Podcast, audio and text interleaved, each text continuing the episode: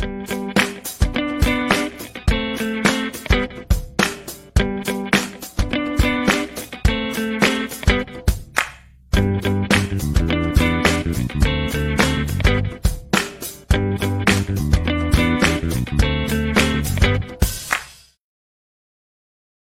在之前的学习当中，我们了解了播音发声的共鸣特点是以口腔共鸣为主，以胸腔共鸣为基础的声道共鸣方式。今天我们先着重对口腔共鸣进行练习。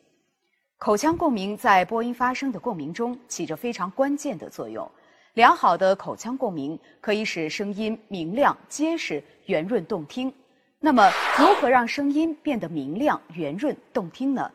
首先，提高声音的明亮度，需要我们在发音的时候收紧双唇，使双唇贴近上下齿。其次，让音色变得积极而动听，可以通过嘴角微微上抬，也就是用提拳肌的方式来改善。因为双唇是口腔共鸣器的出口，双唇状态的改善对口腔共鸣效果的影响非常明显。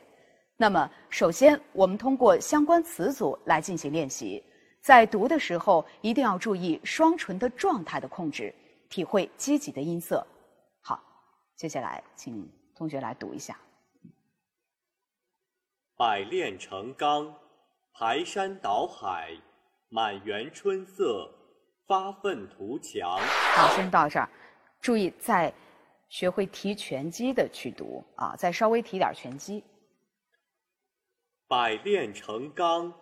排山倒海，满园春色，发愤图强，斗志昂扬，推陈出新，鸟语花香，龙飞凤舞，高瞻远瞩，快马加鞭。嗯，还不错。呃，来，接着你来读，注意，呃，用提拳击的方式啊。百炼成钢。排山倒海，满园春色，发愤图强，斗志昂扬，推陈出新，鸟语花香，龙飞凤舞，高瞻远瞩，快马加鞭。嗯，还不错，这两位同学做的都不错啊。相信大家呢已经体会到了提拳肌以及唇齿相依这两个动作带来的音色的改变了。在这里还要注意的是，在我们语音中呢有一些元唇元音，比如 u、u、喔，发元唇音的时候需要双唇的凸起来拉长口腔共鸣器，获得元唇音色。但是我们要把握好唇部凸起的分寸。不能嘴唇凸起过长或者嘴角下垂，比如说呜、吁、喔，这样呢会使音色听起来比较暗淡，而且这种感觉呢也是比较沉闷的。那么下面呢，我们通过一组韵母来进行改善元唇音共鸣状态的练习。注意在嘴唇撅起拢圆的时候，也要保持唇齿相依的感觉。好，请这位同学先来。嗷。O 幺 u 哇弯微温汪嗡嗡渊约晕。嗯，还不错。好，接下来请你来。嗷 o 幺 u 哇弯微温汪嗡嗡渊。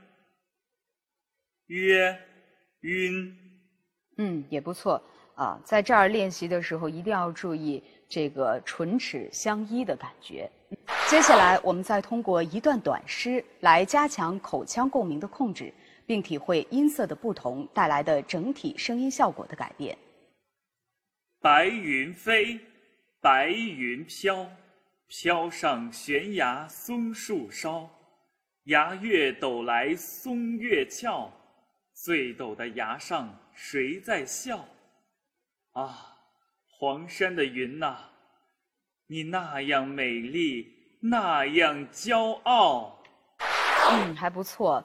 呃，整体的这个声音状态也是比较积极的啊。那么这篇稿件的情感色彩是比较积极的，它需要的声音状态呢也是比较积极明亮的。